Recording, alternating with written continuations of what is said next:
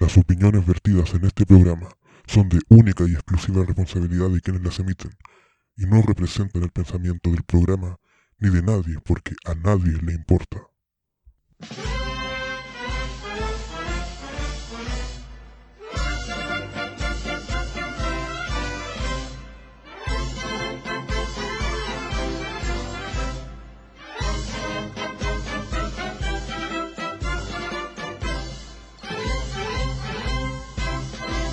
Empezamos una vez más aquí un capítulo serio, un capítulo importante, un capítulo constituyente acá en Terrícolas en Conserva. No somos de este mundo, pero aquí estamos.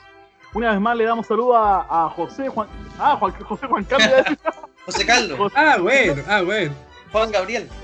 nuestro barbudo preferido y Juan Carlos Torrejón, nuestro padre hurtado chileno. Así que le damos la bienvenida, chicos. Ah, bueno, ah, bueno. Y Sebastián Ruleo quien les habla para un capítulo más, un capítulo importante, un capítulo que, bueno, se demoró en salir, hemos tenido bastantes eh, cierre de años, cierre importantes, cierre de cosas, y una de las cosas que cerraban ciclo es que, bueno, ganó la prueba, finalmente, eh, no importa lo que haya votado usted, eh, la prueba ganó. Así que Si el usted no está feliz, no importa, perdió. eh, como, como decían redes sociales, hasta que las redes sociales dieron el veredicto, Así que se marca la diferencia y eh, Chile pasa por un proceso constituyente, el cual primero tenemos que elegir a, lo- a las personas que lo van a redactar y luego de un par de años se va a elegir una nueva constitución a ver si sí o si no. Pero con los chicos ante esta duda se nos planteó la siguiente posibilidad.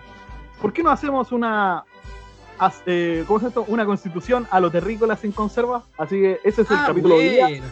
Ah, Partimos Antes de eso, antes de eso, antes de eso. Recordar que tenemos ganadora de nuestro concurso. po. Arroba guion bajo rulitos.08 ha ganado el concurso de terrícola en conserva, así que Felicidades. eh, eh, ya irá en camino para allá. El, no sé si le habrá llegado, le voy a preguntar. Pero eh, no creo, no creo en realidad, porque si no me habría avisado el Chile Express. Pero va en camino ya el, el Funquito, así que estamos. Pero pero bien con eso, ya le va a llegar, así que gracias a todos los que participaron también. Terrícola en conserva, como siempre, regalando, pues si aquí el corazón es grande. pues. La guata también, pero. pero el corazón es grande también, así que aquí estamos todos regalando. No, hay que como regalar. dicen la por ahí, por el pueblo y para el pueblo, terrícola. Ah, Claro, cómo no. hay que mandar zapato ganador. Oye, hay que sumarse. No, pero en parte de, eh, estamos bien felices, compartieron harto, tuvieron harta, participación, así que quizás quizás no somos muchos, quizás no somos millones, pero somos un grupo bien, bien fiel, así que les damos las gracias. También pedirle disculpas la semana pasada por no haber estado, pero estábamos preparando este capítulo con harto cariño para Sí. ustedes, así que estamos trabajando para ustedes. Se viene bueno. Así mismo, se viene bueno. Oye, hablando de eso, el cosas buenas, no sé si vieron la imitación que hizo Jim Carrey de, de Biden. Sí, Después de que ganó. Oh, qué cosa más buena. Si no la han visto, véanla ahí, véanla. Oh, cortito, pero muy bueno. Qué buena. hablando de Bueno. cosas. Yo tengo una noticia de la semana muy, muy, pero muy bizarra. Póngale. No sé si vieron un gallo así con Tutti Martí, sí, sí, ya está impactado. Tú también en el sillón, siéntense por favor que viene la noticia de la semana por si no se habían dado cuenta. Y por favor pasemos, pongan la música de fondo. No, no, eh, música de noticiario, claro. Lo importante ahora, no sé si cacharon el gallo que eh, vieron el tema de los orcos. De la cuestión del Señor de los Anillos, toda esta cuestión loca y que la gente quiere ser lo que quiere ser. Y ahora nadie le dice nada. Un gallo se operó los molares para poder ser un orco. Eh, además de que se ha tatuado toda la cara para parecerse aún más. Ah, sí, yo vi una foto. Es brutal la foto, brutal. se, se implantó unos colmillos como pseudo jabalí, que bueno, son unos implantes más que nada eh, más plásticos que otra cosa. Pero se, se implantó unos molares ahí como, como jabalí, porque su sueño era ser un orco. gracias a, a algunos, al Señor de los Anillos y algunas cosas similares, porque es bastante parecido. Y de hecho se estaba, se estaba eh, haciendo el guiño en sus redes sociales que quería participar en la serie esta del Señor de los Anillos que viene para el 2022. ¿Ya? ¿Ya? Que eso, pues, esa es la noticia de semana. Gente ahora no, no se conforman no solamente con ser lo que quieren ser, sino que también pueden ser animales y si también puede ser tras especies, especies mitológicas. Así que en cualquier día aparece un gallo queriendo ser fénix, pero no importa.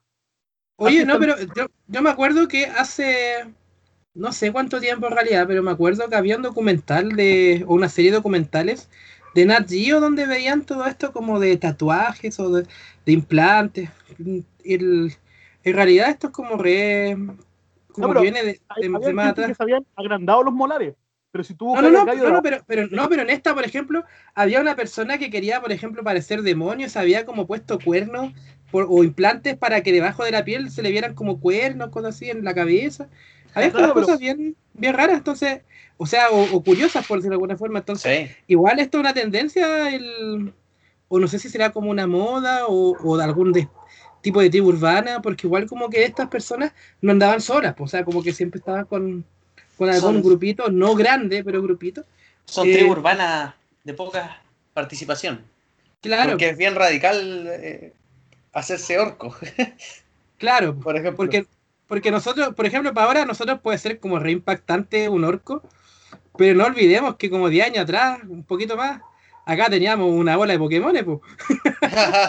Y esa cuestión Claro, pues. terrible rara. po. Oye, una, una pregunta indiscreta. ¿Alguna de ustedes alguna vez bailó como Pokémon? No sé por qué me tinca que el Sebastián fue Pokémon. No sé si estoy. ¿Le achunté o, o es una, una intuición nomás? Falsa. No, no. eh, lo, más, Defiéndete. lo más cercano que tuve a Pokémon eran las fotos que me sacaba cuando chico. Pero no, la verdad, a mí me gustaba más la onda rap. Andaba con los pantalones anchos y esa cuestión. Ya. Pero Pokémon así como tal, no. De hecho, creo que nunca, no sé, alguien me puede rebatir, quizás no, no sé. Pero si buscáis en mi Facebook, por ejemplo, no- nunca tuve un perfil claro, así como que te digan, ¿sabéis que está, el SEA fue de tal tribu urbana? No, no pasé por ese proceso. No, no tengo tan definido. Siempre, siempre he sido una chaya, una mezcla de Claro. todo. Él eh, se vestía de tal forma que era aceptado en todas. Tenía el pelo, el pelo Pokémon, el pantalón, el pantalón para abajo rapero y la polera de futbolista. Y ahí queda listo. No, y una muñequera metálica, listo. Eh, la postura futbolista no, porque me gustaba el tema del, ¿cómo se llama esto? El básquetbol, Eh, ¿no? Me gustaba el básquetbol, pero también andaba al mismo tiempo con la cuestión de que andaba escuchando Panda. Entonces me, me vestía ancho para abajo y arriba me ponía un polerón negro, medio dark. Entonces, era mezcla, Ya, ¿Verdad? ya. Ese grupo. No se me Oye, mi noticia, mi noticia de la semana son de las dificultades y sincronizaciones que es necesario hacer con la tecnología, pero en Escocia ocurrió el caso de que eh, era, el- primer partido oficial donde no iba a haber árbitro, o sea, donde las cámaras no iban a ser eh, eh, lideradas por un ser humano, sino que iba a ser todo inteligencia artificial. Estaba todo preparado, ya se estaban haciendo las primeras pruebas, empezó el partido y de repente la cámara, en vez de ir donde la pelota, se iba a la cabeza calva del árbitro. Y no se pudo ver el partido porque, porque la pelota se confundía con el árbitro y no hay manera ahí con eso. Fue un fracaso absoluto. La, la- cabeza del árbitro reemplazó la pelota y el partido se fue a la vez. Eso les voy a decir nomás que hay que tener mucho cuidado con la inteligencia artificial y, y quién es el árbitro. Así que ojo ahí, y quiénes son los jugadores. Así que si vamos a incorporar la inteligencia artificial, o la mejoramos, o los jugadores y el árbitro prohibido pelarse. Claro, el chupete suazo jodido. Ya, ya no podéis más. Es verdad. No, chupe- chupete suazo ya jodió, pues no se puede. Y el, el Selman, ah no, pero el Selman, verdad que falleció, ya podía decir, nunca va a poder eh, arbitrar, pero ya no estamos. Claramente. El- Es verdad. Oye, mi noticia es como ven rara igual. Me recuerda. ¿Y por qué elegí? Porque me recuerda exactamente un capítulo de Los Simpsons. Es como casi una predicción más. Alcohol adulterado mata a 44 personas en una semana en Turquía. Más de 30 personas están hospitalizadas por la misma razón. ¿Y de qué trata esto? Que en, Turquía hubo una pro- prohibición de, alcohol, por lo tanto, y alza de los precios. Por lo tanto, unas personas empezaron con una producción clandestina empezaron a crear su propio alcohol, sus propios tragos, así como caseros, y a venderlos, pues sí, tránsfugamente. Y, el, y, la, y la gente, bueno, en Los Simpsons Homero la vendía y la gente estaba feliz, acá la gente se murió.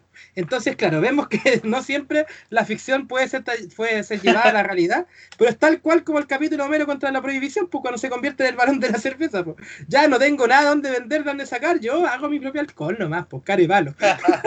¿Qué va a pasar? Te Y falta, no, te y- falta un capítulo, no sé. ¿Cuál? Hay un cuál- capítulo donde la- a la Lisa la acusan de aqu- aquelarre porque conoce unas minas que están haciendo un ritual en la como Ah, de bruja, las Wiccas, de las Wiccas. y, y las personas pensaban de que estaban quedando ciegas por por el tema de las brujas y las empiezan a cazar. Y después se dan cuenta que no, porque la cuestión era que, que Moe cuando terminaba de hacer sus tragos, lo ¿Ya? vertía en el, en el río. Entonces la gente cuando Sí. bebía el agua del río, el alcohol era tan fuerte que las dejaba ciegas Sí, pues, terrible tóxico.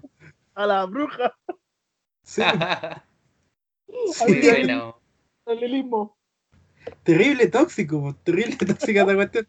Entonces ahí tenemos mor- moraleja. Si usted va a hacer su propio alcohol en la casa, no se lo dé a gente que conozca.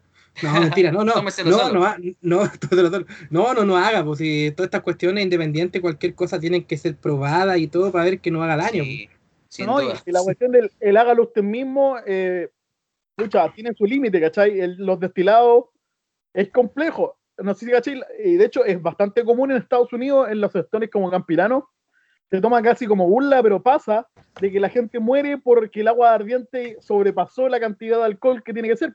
Onda, para hacer aguardiente tiene que tener 90% alcohol. Si tiene el 100%, ya es como si te pescara y el, el alcohol esté desnaturalizado y te lo mandara. O sea, Mm. te hace el, el- el- el hígado, todo Claro. eso. La cantidad de gérmenes que tenía ahí, que, que, claro, uno dice germen, lo piensa como que es malo, pero hay bueno, que, que son buenos, po. Y esa Sí, po. cuestión te hace pebre todo para adentro así. Así que te vais por el baño como dos días y te morís por deshidratación. o sea, literalmente está que arde. Claro, hasta Hasta que arde. está que arde. Está que arde. Oye, vámonos de lleno a lo que es nuestro auspiciador entonces, porque no lo hemos nombrado. Así que tenemos a. Lucila Jones, Lucila Jones en Instagram. Pero ahora recuerde que son dos facciones ya. Es un, esto ya es un imperio. Tenemos a Lucila Jones, eh, reposte- Lucila Jones Repostería y Lucila Jones Papelería en Instagram para que los busquen ahí. Todo lo que necesiten respecto a repostería, pastelería, los pueden ubicar por esos Instagram. Ellos están en la novena región en Angol. Así que búsquenlos por ahí por Instagram. Lucila Jones Repostería y Lucila tremendo. Jones Papelería. el nombre, ¿eh? Ahí ya, ya me suena aquí, bro. Sí, pues como está. tara, ta, ta, tara. Jotita, ¿qué más tenemos? Eh, también tenemos a Ritzia hecho a mano. Así que le damos todos los aplausos a Ritzia para. Prepárense porque viene la Navidad, así que productos personalizados, totalmente pedido a todo, a todo Chile. Así que prepárense estaba- nomás y, y preparen un buen regalito para, para esta Navidad. No, y aparte, agréguenlo ahí en Instagram, porque el otro día estaba viendo mensajes motivacionales también que te ponen ahí. Además de que te muestran los productos, tienen mensajes motivacionales, así que tienen muy buen contenido en Richie, así que ahí, denle like en Instagram. Denle like, denle like. Y también hemos sumado otra hace muy poquito, que es M y N en Instagram también. Jotita, si No, nos no, puede no, profundizar. Ah, sí, pues es M-I-N, ya, exactamente. Este es un emprendimiento de venta de maquillaje y todas estas cosas. Así que pueden buscarlo en el Instagram para que puedan ver un montón de productos y, y también pedidos a todos lados. Así que aproveche. Claro, aprovecha, ahí envío ahí, así que para que aproveche. Y así como nosotros también estamos viendo esos envíos, también podemos enviar luego de esto lo que será la constitución de terrícola en conserva. Oye, así oye, que an- antes ¿Ah? de terminar, en Instagram los pueden pillar como NIM20-15. Ese es Ya, el. Instagram completo para que, ahí, para que lo pillen. Todo, todo tipo de maquillaje pueden ir directo, chiquillos, así que envían a todo Chile, así que aprovechen, tienen muy buenas ofertas ahora que viene la época navideña, así que Ah, bueno. vayan ahí a darle una vueltita, es NIM20-15. Ya, Ah, bueno, sí, y, como moraleja tenemos que escribir los auspiciadores para que no se nos olviden los detalles. Vamos Esto- entonces, esta era de un día que se nos ocurrió auspiciar y dijimos, dale, sí que démosle para adelante. Todo- démosle. ¿Cómo no? Ya, tenemos nuestra constitución de terrícola en conserva y esta va a tener distintas aristas. La primera, así que vamos a ir hablando algunos puntos así al alzar, sin ningún orden en especial, que tienen que estar sí o sí en esta constitución. Pues así que veamos, ¿quién quiere partir tirando alguna de sus de sus ideas que tienen que estar aquí en esta constitución sí o sí? Oye, yo, yo partiendo por, por, algo que yo creo que es básico, deberíamos, o- yo creo que eh, deberíamos hacerlo. O sea, siempre se ha hecho en Chile, pero ¿por qué no ahora? ¿Te imagináis? Se le olvide poner esta cuestión de que nadie nace esclavo la esclavitud sea libre, así que hay que ponerle ahí que todos nacen libres Claro. y, y pues tienen que ser libres, porque no hay que hacer que sea la constitución de la esclavitud, puede ser, mano de obra barata. Claro. Sí, hay que colocar lo importante. ¿Por qué no nosotros? Digo yo, digo yo. No, es impa- importante. Una de las primeras cosas que yo pondría así adelantito en la constitución sería que la empanada y la marraqueta con huevo van a ser declarados los platos nacionales de esta nueva constitución. Que no haya discusión. Aunque yo creo que ahí vamos a tener que hacer otro plebiscito, porque hay otros, otros platos que yo creo que están ahí en top. ¿Cierto? El Claro. completo, por ejemplo, el completo. eh, Pastel de choclo. pastel de choclo. ¿Qué más? Eh, uy, El completo de carrito, pero el de carrito, ojo. el de la tía. El churrasco marino de mi Oye, cuarta región. La otra cuestión que el, el completo, esta cuestión del completo que depende de la región, va cambiando. O sea, una vez por todas en Chile deberíamos dejar definido qué es realmente un italiano, qué es realmente un completo y qué es un, un especial, por ejemplo. Porque en región que vais, le pedí un italiano y te dan una cosa distinta a lo que piden en Santiago, en Rancagua, en Puerto Montt. Todos tienen Así su, con la- su- Así con la marraqueta, porque finalmente también Pan el batido. tema pan batido pan- como con Raqueta. el pan francés, el pan francés. Claro, pues. Oye, pero si eso era italiano, el. ¿Sabéis qué? Ah, no, eso ya sí ya lo conté, pues. De un italiano que, que alojáis en la casa y me decía, ¿por qué esto se llama italiano si nosotros no lo comemos allá? Un- Una, partiendo por eso. Y la otra es que ¿por qué nosotros hacemos el pan francés si la marraqueta en Francia sí no se come? Pues allá se come baguette. El baguette, sí, en todo caso, ¿no? No, no se come el pan francés. ¿Por qué le dicen pan francés? Sí, por dársela nomás. No, no, loco, al tiro agrégale ahí una UTM al que diga pan francés. Claro, po. Es que son cosas que se inventan así para dárselas, es como cuando dicen, no, si el himno nacional de Chile es el más, el segundo más bonito del mundo, y era un concurso, lo, lo- lo único que le ganó fue la marsellesa. Y ese concurso nunca estuvo, donde alguien, yo creo que nadie ha visto pruebas de esa cuestión. sí. Yo creo que to- todas las personas escuchan, bueno, fuera el deseo, cuando estamos en los partidos de Chile y ponen los, ¿cómo se llama esto? Ponen los hilos nacionales al principio, el de Chile está acá. Es bonito. Sí, porque- le pone bueno. Yo creo que algo tiene ahí de ser, de ser la- de que es bonito, es bonito. Es, bonito, pero también tengo que decir que una de las formas como se canta es demasiado mi- militarizado. Y eso también lo agrega porque es como muy coral. Como se canta como en coro. Es como ejemplo, marcial, marcial. Claro, el, el de, el de Gringolandia, si tú te ponías a cantarlo, es como para cantarlo a capela solo. Es como cantarlo en pop. Pero, ¿cachai? Esa, esa es la, el- el- la, la cuestión que digo yo. Y la, Hay la una otra, versión de. Hay una versión del himno nacional en versión guitarra de un guitarrista chileno que es famoso. No sé si de José Gabriel tú la conocí. Es una versión. O sea, tiene que haber. En rock. no, no la Sí. No, pero es muy ¿Será la de buena. la- Ah, la del himno nacional que es el Ángel Parra, ¿o ¿no? No, esa es otra, esa es otra. Ah, no, el es Ángel una Parra más hizo el himno rockera, de así Colo como Colo. metal. Tiene que, ser, tiene que ser Alejandro Silva, yo creo, porque esa se cuestiona así. Pero no Oye, escuchado. Colo Colo. Oye, importante dejar la constitución que Colo Colo no es Chile. Eso es importante hay que remarcarlo, hay como un artículo. Aunque parezca, no lo es. oye, y, y Santiago tampoco es Chile. Hay que dejarlo claro No. porque los de regiones se enojan. Claro. Sí, oye, una cosa súper importante que yo creo que tenemos que agregarle, así ya poniéndolo más serio, es que de ahora en adelante, tanto los discursos presidenciales como la cuenta pública tienen que ser libreteados por Pedro, Pedro Peirano y Álvaro Díaz. po. Corresponde. Creadores de Algo bien 31 hecho. minutos. Aparte, Oye. son nuestros flamantes Pedro, eh, Premio Nacional de Humor 2020. eh, Pedro. Peirano y Álvaro Díaz. Son Premio Nacional de Humor ahora. Ellos los Sí, creadores de 31 minutos, Plan Z, eh, Mira tú, Habla Black. Bla Black, todo lo Bla Black, claro. Tremendo. Todos los grandes. No, y que los locos le ponen, aparte que tienen un, un humor muy a los chispiritos. Y, y logran venderla. Esa es la cuestión. Sí, Porque te- tenéis que, da- da- ese tipo de humor de repente, no sé, po, el, el- el humor vulgar lo podéis tirar en cualquier momento y en ciertas circunstancias y es más fácil entrar. Pero hacerte reír a, a cualquier persona de, de distintas edades y cuestiones con, con un humor muy simple eh, es difícil. No, no, Sí. se, ve, se ve sencillo, pero no todos tienen la magia. Como dicen algunos, hacer fácil, o sea, es más difícil que hacer llorar en las películas. claro. Claro, ¿no? Si querías ponerte a alguien a llorar, le pegáis así con un dedo en el ojo y listo, era. Pero, Sí, pues. Oye, tomando lo que dijo el J, es que, bueno, y, y- bueno, ustedes, ustedes saben mi admiración por Chespirito. po. Eh, la Sí. forma en la cual Chespirito convenció a María Antonieta de las Nieves, la que hacía la chilindrina, entre otros personajes, para que actuara en el elenco, porque ella era una actriz muy joven y muy prometedora, una promesa, una de las grandes promesas de México. Y ella quería solamente hacer drama para destacar por drama y toda la cosa. ¿Y con qué frase le conven- convenció Chespirito a la chilindrina para que fuera parte del elenco que le dijo?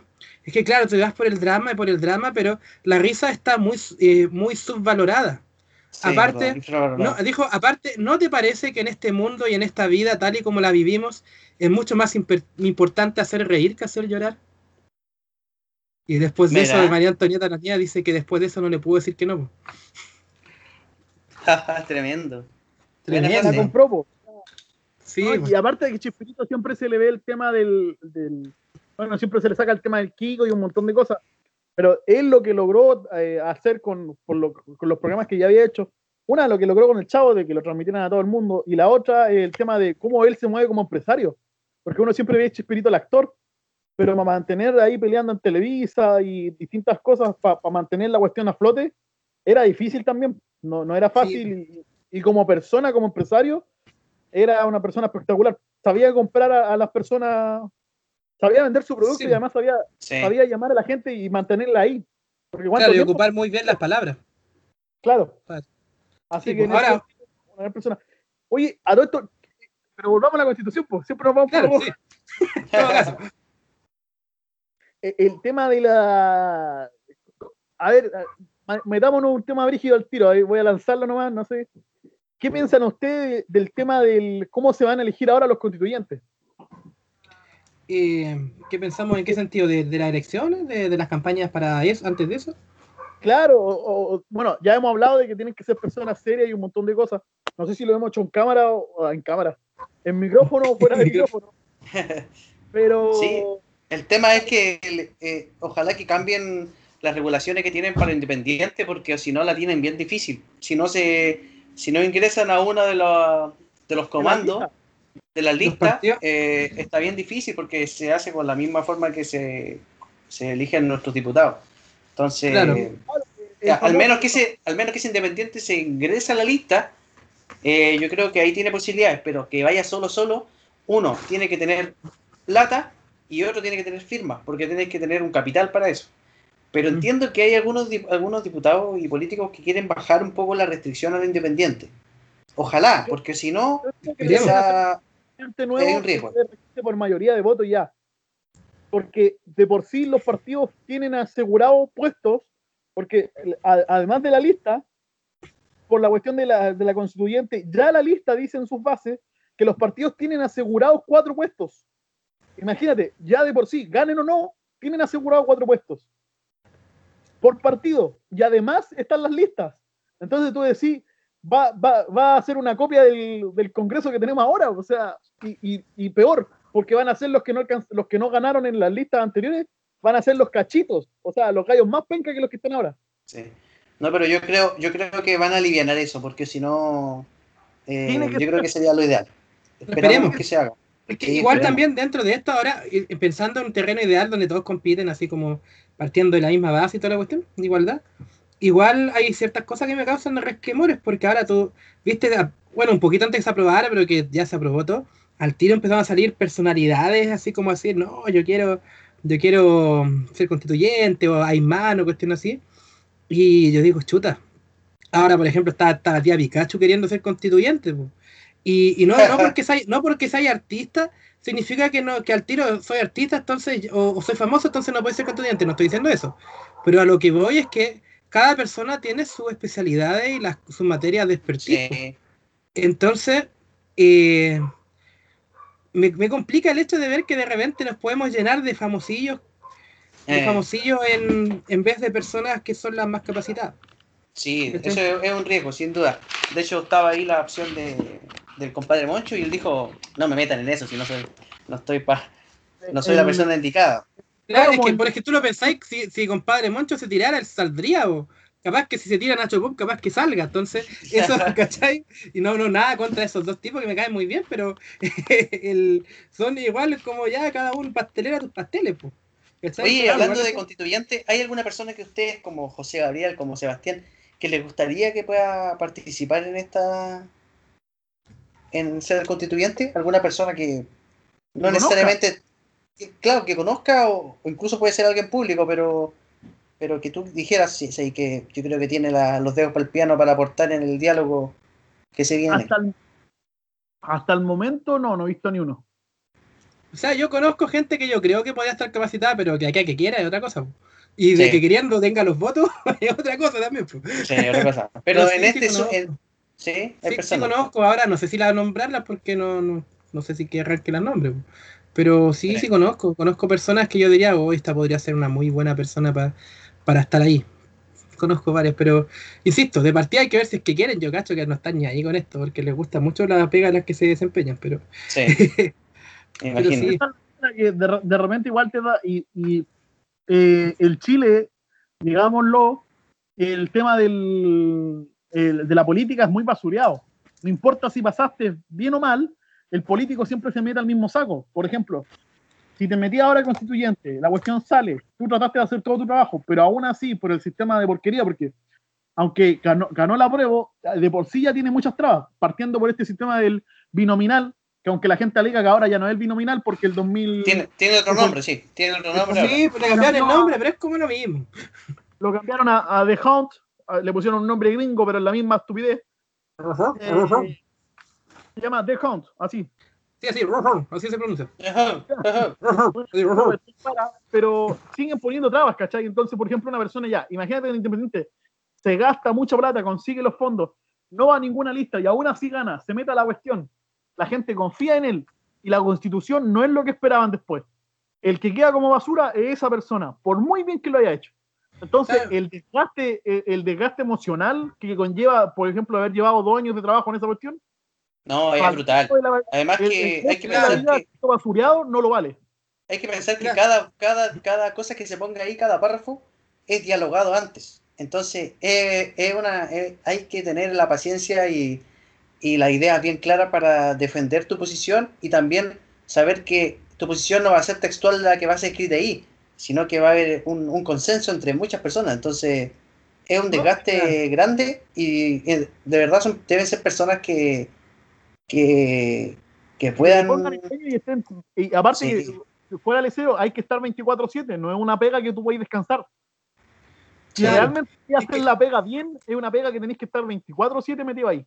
De hecho, lo, claro. ya, se ha dicho que el sueldo que les van a pagar, que es mucho, mucho menor que los diputados y senadores, va a tener que ser complementado, porque mucha gente que podría ser constituyente, aunque uno lo diga, pero ¿cómo? En realidad ganan muchísimo, muchísimo más que lo que está ofreciendo ser constituyente. Entonces, muchas de esas personas van a tener que ser apoyadas por fondos, lamentablemente, eh, externos, porque yo creo que va a ser así. No creo que la gente, por ejemplo... Los que realmente saben, claro. Sí, pues, por ejemplo, yo me imagino, por ejemplo, un rector de una universidad, debe, no sé, yo estoy metando, debe ganar, qué sé yo, 12 millones. Y va después a ir a ganar 2 millones. Difícil que decida eso. No sé qué vieron ustedes sobre eso, tema económico. Claro. Sí, es que, en realidad, yo, en mi forma de pensar, es que precisamente por eso mismo yo lo dejaría más bajo, para que no nadie que se vaya a meter a eso sea por intereses económicos, sino que sea por, por real vocación de servicio. Yo lo dejaría bajito como está nomás. Pero quiero, quiero tocar otro, no, pero quiero tocar otro temita de que pasó medio colado antes de, seguir con esto, que de lo que decía el J, que si hacían personas que tienen que danzar y todo. Y la verdad es una de las como grandes cosas que a mí no me gusta de la política de ahora, actual chilena, y de bueno y de la sociedad chilena actual porque si preguntan eh, 15 años atrás cuando yo estaba por ejemplo en, en la básica bueno, no era tan así no estaba tan así ahora está mucho más y lo digo con todas sus letras, muy intolerante la sociedad chilena, absolutamente intolerante. Entonces, eso a mí me complica, ¿por qué? Y cuando digo intolerante, uno al tiro dice, ah, es que no toleran las nuevas tendencias, no lo digo por ese sentido, todo lo contrario, incluso. Porque claro, hay nuevas, nuevas formas de pensar y todo, y en una constitución nueva tiene que conjugarse y tiene que estar ahí también, eh, tiene que representar a todo el país, pues no solamente lo que piensan algunos, no solamente lo que algunos sectores dicen, entonces eh, hay cosas que obviamente cada uno de los sectores va a tener que transar, pues tanto en lo valórico como en la visión económica eh, y todos los ámbitos que se nos ocurran que van a ver ahí. hay que transar ciertas cosas porque también tienes que entender que no puede ser que solamente lo que tú piensas esté ahí y no haya nada más. Entonces, frente a eso, por ejemplo, ¿qué es lo que yo digo? Si hay una persona que yo veo, que a lo mejor puede, puede arrastrar mucha gente, pero frente a mi criterio, una persona que dice que yo no voy a descansar hasta que todo lo que exigimos esté ahí, entonces digo, esta persona no sirve. No, ¿Por qué lo digo no, hasta- está yo digo al tiro, si una totalmente persona, descartada Sí, totalmente. claro, si una persona dice que no voy a descansar hasta que todo lo que nosotros pensamos esté ahí, digo, esta persona no sirve porque no sabe vivir en sociedad.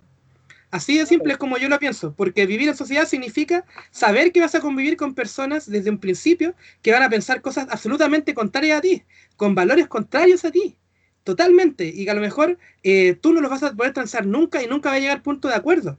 Y ahí recién empieza la tolerancia. Porque ahora Claro. se una persona que se, se autodefine tolerante es porque, o no, porque estoy de acuerdo con las causas, no sé, LGBTI o, o estoy de acuerdo con, con, con la migración, pero entonces automáticamente no, eso no te hace tolerante porque tú estás de acuerdo. No hay nada que tengas que tolerar. La intolerancia se viene cuando tú Exacto. estás en desacuerdo con algo y ahí, a pesar del desacuerdo, tienes que convivir, tienes que transar. Y eso es lo que yo ahora no veo, no veo tolerancia, ¿cachai? Eso, eso, eso me complica. Entonces, frente a eso, igual, pensando en perfiles, sí, perfiles, al, tiro, al tiro, perfiles de, de personas que estén constituyentes para mí, una persona, que, insisto, que diga, no, es que yo no descanso hasta que todo lo que pienso y todo lo que digo esté ahí, esa persona para mí automáticamente no sirve, sin importar del sector que sea, ya sea de un sector que se dice cristiano, porque nosotros lo somos, ya sea de un sector que se dice ultra conservador a un, uno ultra progresista, da lo mismo. Para mí una persona que sea así no sirve. Y, y de hecho tenemos que tenemos que pon- poner en balanza, por ejemplo, ahora muchos, se- disculpa que lo diga, sí lo voy a decir con nombre y todo, pero por ejemplo, muchos se le gritó, se le criticó al partido este nuevo, el, el republicano, el, el que tiene el CATS, el José Antonio CATS, que se le dijo, mira, tú estabas por el, por el rechazo y ahora te querés meter a la constituyente. Es parte de, o sea, tiene que Sí, participar es porque parte. Todos debemos que- participar. eh, de hecho, es dentro de la tolerancia. E inclusive, ahora, de hecho, me encantó ver esto, pero también me, me desanima, me desagrada, me, me laxa, como dice por ahí, un laxante directo al baño. Cuando veo laxa. gente en Facebook, por ejemplo, que estaban muy sipo a prueba, pero cuando, por ejemplo, ahora salieron de hace poquito, salieron personas que dicen que quieren ser extranjeros, migrantes, que quieren ser constituyentes, y de hecho se inscribieron en la lista de algunos partidos socialistas y comunistas, las personas abajo le escribían así como, no, sabéis que tú no, solamente tiene que ser hecha por chilenos, personas nacidas en Chile, compadres chilenos, algunos muy exagerados. Y ahí cuando tú decías, claro, acu- acusaban al otro de facho pobre hace un par de semanas, y tú le habláis de los inmigrantes y se le sale todos los fachos por, por los poros por donde están. O sea, Claro. literalmente, escupen faches. He, he Sí, po. escuchado hablando personas del bar, de, la- de las Condes hablando mejor de los inmigrantes que personas del barrio. Sí, es que, es que igual uno no puede encasillar a la gente, o sea, podemos entender que, por ejemplo, el racismo, el- la xenofobia no son cosas que están anexas a un movimiento, son cosas que están presentes en todo gru- grupo de personas pueden estar. Entonces, el, con esto tampoco nos digo, no hay, no hay que generalizar, por ejemplo, no significa que todos los de la prueba sean racistas como esto que decís tú, ni No, que no, todos los no. de rechazo. No, no, no, por eso. Entonces, eh, lo, lo que muestra que hay personas dentro de una postura que no, no son que no son consecuentes con lo que dicen eh, defender nomás. Claro. Eso pasa en todos lados. En todos lados. Porque estaban muy bien, estaba- estaban muy bien con el tema de, claro, eh, estaban todos con el tema de que todos íbamos para allá hasta que les tocaron un punto que no les gustó y al tiro pegan el grito. Entonces, a eso voy. El tema de la tolerancia es importante, incluyendo eh, que aunque no nos guste, lo- los inmigrantes en Chile son una realidad. Y de hecho, Sí, por la cuestión del, del 2030, no sé si se acuerdan esta cuestión que hicieron en el gobierno de Bachelet, el 2030, que se firmó ante la ONU. Ahí, en una de las bases, de hecho, en el párrafo 6 de- de- hacia abajo, dice que Chile aceptó, por un plan de aquí al 2050, aceptar 5 millones de inmigrantes. Está escrito en la, en la- en la cuestión que nosotros firmamos como país. ¿Sí? Estaba también escrito el tema del- de la alza de las luz, porque el tema de que nosotros vamos a dejar de ser de carbón y vamos a pasar a ser un, un país más, más, más verde, y eso hay que pagarlo, y eso se sacaban impuestos.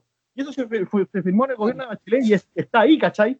Y, y Claro, los inmigrantes es en Chile van a hacer esa cantidad de, de números, y de hecho van a seguir entrando inmigrantes. Aunque la Qué gente ahora no le importante, pues, porque lo, por- es que a eso me refería con la tolerancia, porque son parte de nuestra sociedad, tienen Sí. que estar representados, tienen que estar Claro. representados, pues, ¿cachai? Hay gente que le dice, es que, y esto es como unos son argumentos como re, eh, más usados para decir es que no- nadie que tenga una, una postura religiosa debe estar en la constitución porque el Estado es laico. Perfecto, el Estado es laico, pero tiene un gran porcentaje que aún es mayoría de personas que son cristianas. Por ende, los valores éticos y morales cristianos deben estar representados en la, en la Constitución porque son los que representan a una mayoría dentro del país. po. No, Es por apelación a- no es por apelación al dogma, es Sí. porque es la ética y moral que representa a un sector mayoritario todavía del país. ¿Cachai? Oye, ¿qué Entonces, opinan eso hay que acerca de eso, tenerlo igual. acerca de eso, ¿qué opinan de, de que, eh, bueno, aparte de los 130 constituyentes, ¿cierto? Hay, hay, se ha dado la posibilidad, se está conversando de que 130 hay una plaza de evangélicos, una plaza para evangélicos asegurada, onda, nuevos cupos, pero para especialmente para evangélicos. ¿Qué opinan de eso? No sé si, Yo creo que está mal. yo creo que está mal, ¿cierto? Porque finalmente, si va a haber un evangélico que sea también votado igual que, los demás, no, no, hay que hacer una diferencia. Es que si no, está al mismo nivel de, privilegio, eh, digamos, de, privilegio trucho que tendría el hecho de las, de las plazas eh, para los partidos. El ah, mismo nivel de privilegio trucho. Si, si, si, realmente siendo evangélico quería estar en la. Y no, yo ahora, yo no, no estoy de acuerdo en absoluto que alguien diga, no, los evangélicos tienen que estar representados. No, no, para mí, para nada. De hecho, Jesús, cuando le preguntaron de política, él dijo al César lo que es del César, a Dios lo que es de Dios. O sea, para mí no debería estar. Pero ya, a pesar de eso, si alguna persona quiere hacerlo, que se lo gane con el voto limpio. No, no por debajo. ¿Qué pasa con los partidos políticos? A mí también me pasa con, con, el tema de que tienen que estar las mujeres, porque siempre, siempre se ha dicho de que el tema tiene que haber igualdad entre hombres y mujeres. Y creo que eso, si no se lo ganan con el voto, no se lo deberían merecer, porque han habido muchos movimientos y hay gente que, aún así se dice que tienen que tener una plaza asegurada. Lo encuentro ridículo. Y tanto apoyo tienen por un lado. Y la otra es de los pueblos originarios. Hay pueblos originarios que sí son minorías y quizás sí deberían estar, eh, deberían estar ahí pausadas. Pero, por ejemplo, asegurarle entrada al pueblo mapuche deberían tener, por ejemplo, algunos de que, claro, si la gran mayoría de la gente realmente la está apoyando, ¿por qué no pueden participar igual que todos? Ah, no, pero es que, es que ahí es distinto, porque en los pueblos originarios hay intereses demasiado diferentes. Entonces, más que nada, yo creo que es para asegurar como condiciones especiales para ellos dentro de una, digamos, como subsoberanía, digamos de alguna forma. No sé cómo se llamará eso. Pero lo que sí me parece un poquito como raro es que, está bien, yo creo que tienen que tener sus puestos los pueblos originarios, sí, pero no solo los mapuches, pues, porque se habla, yo no sé, no, no sé si se ha hablado de otros pueblos, pero sí se hablaba solo de los mapuches, y yo digo, no son los únicos, por ejemplo, los aymaras también deberían tener, ¿cachai? O sea, eh, al mismo nivel. No, no sé si cachai el tema de los, los pehuenches y los mapuches, que por ejemplo el año... Los pehuenches son mapuches. No, sí, los pehuenches ahora se denominan mapuches para, para el mismo movimiento, pero si tú les preguntáis al pueblo pehuenche, si te vais más atrás como pueblo originario, y les preguntáis cuáles son las tierras de ellos, ellos te van a nombrar las tierras que ahora los mapuches dicen que son de ellos. Entonces, ¿a quién le dais la tierra? Porque los dos dicen que son de ellos. Porque cuando llegaron los españoles, ellos estaban peleando por esa tierra. Claro, no, pero yo creo que eso es algo que la. Es que en ese aspecto yo creo que eso es algo que la Constitución no sé si es lo que debe solucionarlo, sino que es algo que internamente entre las dos facciones deben solucionarlo después. ¿Cachai? O sea, si es que, si es que el, el, Estado dice, ya, ok, entregamos las tierras, ya se entregan, y después ya que realmente dentro de estas dos facciones ya tienen que verlo ellos, yo creo. Porque eh, si no, también atentaría dentro de intervenir más de lo que debiera, según yo, el Estado a las decisiones que tienen que tomar ellos. Pero es que, de ah. hecho, eso, eso se trató de hacer en el gobierno de Bachelet y terminaron muertos. En la cárcel de Concepción habían 155, ¿cómo se llama? Unos ciento y tantos pehuenches muertos porque se habían agarrado a balazos con los mapuches y se habían matado entre ellos. Porque para ellos el papel no vale. Ah, entonces, bueno, es, que igual es un tema súper complejo. El, es que no sé si es que eso, eso lo soluciona la constitución, porque, porque de hecho... Ahí voy, más allá y que te claro, es verdad que ellos necesitan estar representados, pero al mismo tiempo preguntarte, si tú le aseguráis el cupo, dentro de ese cupo ellos deberían pelear por el cupo. ¿Quién realmente llega? Así como se juega una presidencial, que ellos dentro de su mismo, del cupo deberían pelear en una lista especial. No debería asegurar, por ejemplo, 10 del mapuche, 10 del otro. No, no debería ser así. Deberían no, no, pero... No, no, eso es lo que decía, porque que hay más pueblo originario, entonces sí, yo encuentro que está perfecto que, que se tenga que asegurar cubo para pueblos originarios, pero no solo para los mapuches, sino que abrir el espectro. Ahora, respecto, ahora respecto al tema de, la, de los votos de la mujer, yo creo que ahí sí es relevante que exista, a mi parecer, un 50 y 50 por el hecho de, no, eh, es un tema de, cómo está constituida la sociedad, de que claramente es una sociedad machista y creo que es un, buen paso que el diálogo lo hagan en, igualdad. Eso yo creo que... ¿Cuándo vamos a dejar de ser machistas si nunca se le da la oportunidad también? O sea, si siempre al hombre se le tiene que obligar a votar por una mujer, ¿cuándo realmente vaya a dejar de ser machista? Y que es un tema ágil igual, pues, porque tenéis, por ejemplo, o sea, en la constitución es difícil como ejemplificarlo, Pero yo creo que aquí está como, es como un bucle infinito en realidad, pues si tú Sí. decís cuál es la respuesta correcta, es difícil. Porque mira, difícil. pongámoslo, en, en- saquémoslo del, del- del contexto de, de- de- de elecciones y pongámoslo en un contexto como de, de admisión universitaria, pongámoslo así. Ya, sin importar lo que se opine de las pruebas estandarizadas, pero esto es por un ejemplo nomás. Pongámosle que hay una prueba estandarizada que la dan X cantidad de personas y hay 50 cupos. Eh, Claro, entonces te dicen 25 para hombres, 25 para mujeres. Pero ¿qué es lo que pasa? De estos, de estos 25 van a quedar los 25 puntajes de hombres más altos y los 25 puntajes de mujeres más altos. Pero ¿qué es lo que pasa? El más, el, el más bajo puntaje de las mujeres es mucho más alto que el más alto puntaje de los hombres, haciendo que en este caso, no sé, eh, si pusiera el ranking completo, serían las primeras 40 mujeres que deberían haber entrado a la carrera y solo 10 hombres por puntaje. Pero hay, hay 15 personas, el 15, Sí. sí, sí, 15 personas de estas mujeres que quedan fuera de la carrera, eh, teniendo más puntaje que los hombres simplemente por cumplir una cuota eh, de género. Lo Si cual tú es lo ves de esa, forma, de esa forma, es injusto. Es injusto, ¿cachai? ¿Por qué? Porque las mujeres tuvieron más puntaje, entonces no deberían quedar fuera. Pero por cumplir estas cuotas de género, estás eh, simplemente eh, dejándolo, a- a- claro, discriminando por, por género y no por capacidades. Entonces, frente a este ejemplo, podríamos decir, y en este tipo de casos, que en realidad no es justo. Lo justo es que simplemente entren las personas que, que tienen mayor puntaje sin importar el género que tengan. Sin importar que sean las 50 mujeres o los 50 hombres, si se dio de esa forma, listo, ya está. El asunto Perfecto. es que cuando lo lleváis a algo público como de elecciones es distinto. Porque el, hay otros factores más allá de, de simplemente capacidades. Hay factores de cómo se vende el producto, hay factores, el producto, digamos, de- del, del candidato o candidata, hay Sí. factores de cómo se percibe esto, de las cosas intrínsecas que tiene la persona a ver cómo o cómo idealiza el poder. Entonces es complicado porque si bien a mí me preguntas, yo para mí no debería haber cuotas de género, no debería haber este tipo de paridades, porque deben estar los mejores nomás, los más capacitados. Y si van a ser todas mujeres, perfecto, sean todas mujeres, son las más capacitadas. O si van a ser todos hombres, perfecto, que sean todos hombres, sean los más capacitados. Pero el asunto es que en una tipo, en una elección pública, nada te asegura que los más capacitados van a llegar. Exacto. Solamente tienes la seguridad de que van a llegar los más populares, no los más capacitados. Entonces, frente a esto, es complicado porque, no sé, porque uno dice de repente, infórmate para votarte a la cuestión, pero el asunto es que, sin importar cuánto más me, cuánto me, me informe yo para votar, sin importar cuán- el, cuánto me prepare, cuánto estudia cada persona para ver quién es la más capacitada y yo decir esto y otro, mi voto vale lo mismo que el, que el tipo que dice, oh, yo voto este porque es más choro. ¿Cachai? Sí, Entonces, es complicado frente a este tipo de cosas. Entonces, sí, lamentablemente hay que colocar resguardos que no debieran estar.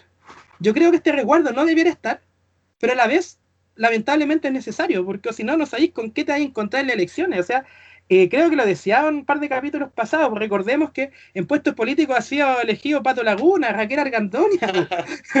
Ahora mismo está Florcita Motúa, estaba con Padre Moncho. Entonces, claro, no sabéis con qué te vais a encontrar, qué va a llegar ahí.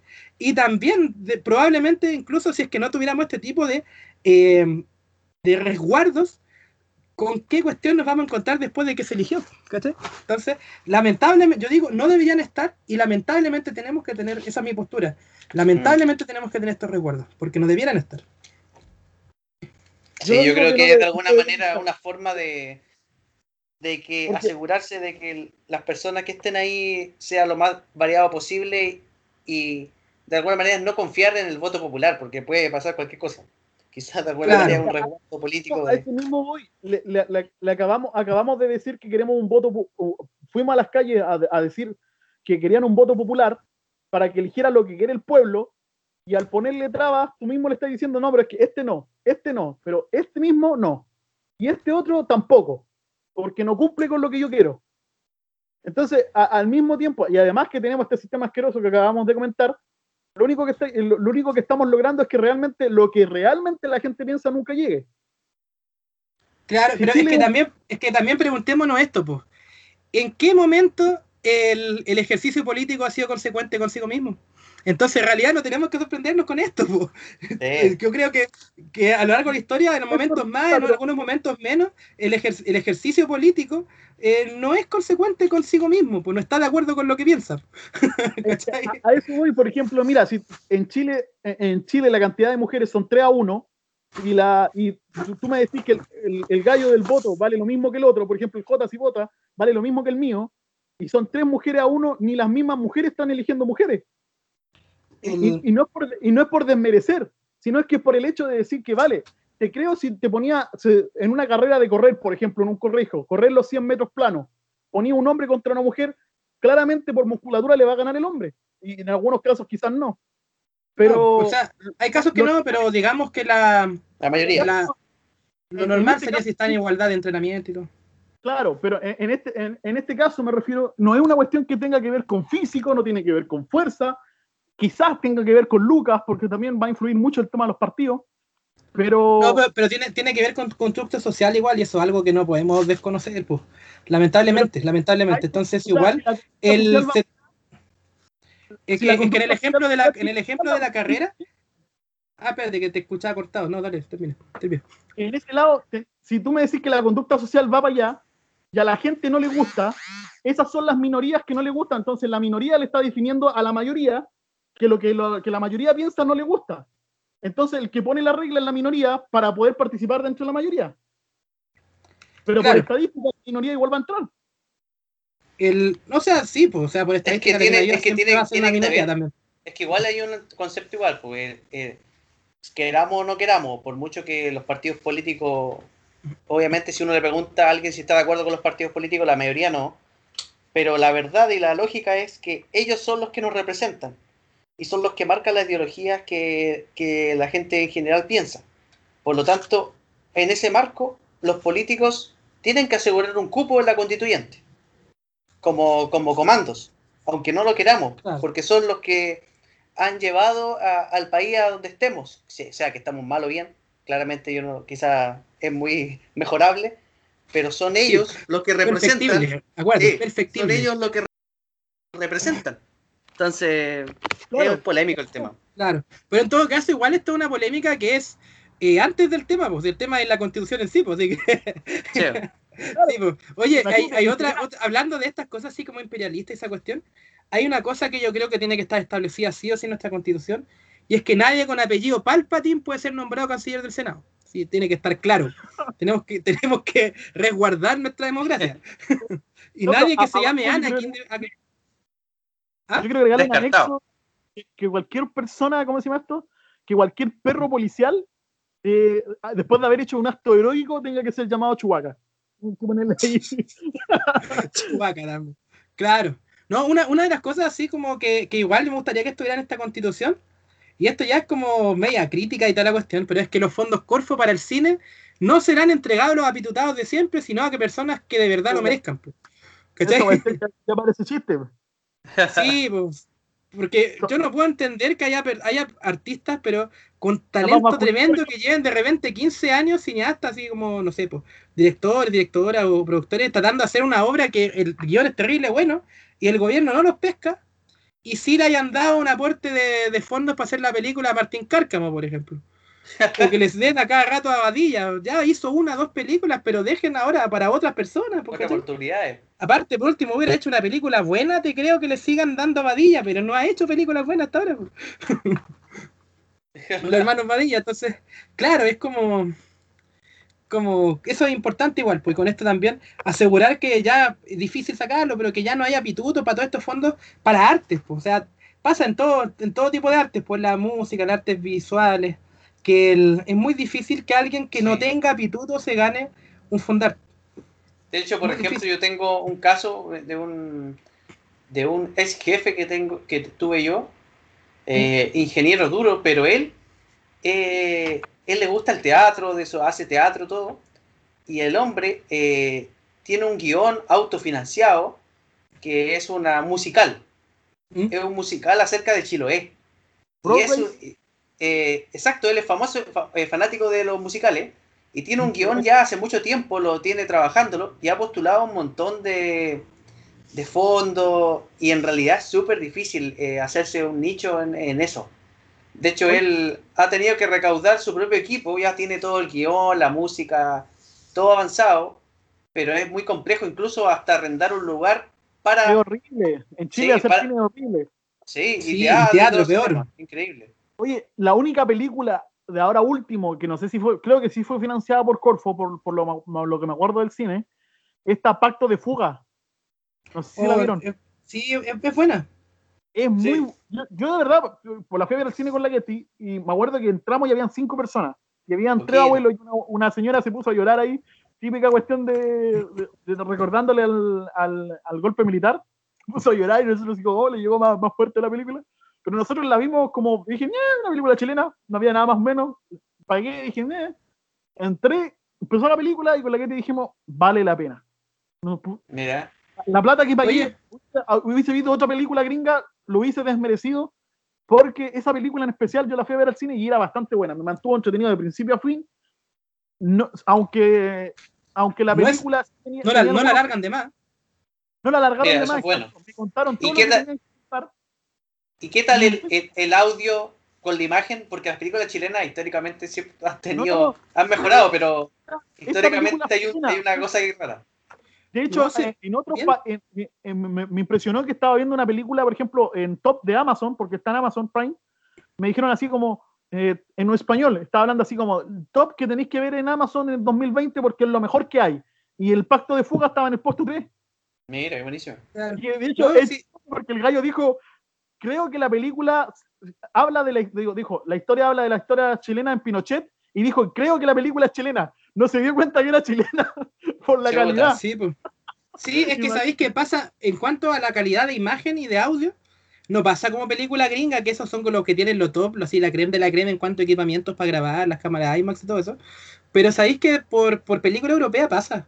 En cuanto a la calidad de imagen, porque Chile tenía razón, pues en algo lo, más allá de la calidad de actoral y cali- en, en cuanto a la mayoría de las películas, en calidad de guion, una de las cosas en las que se cae feo también de repente es la calidad de la, de la imagen.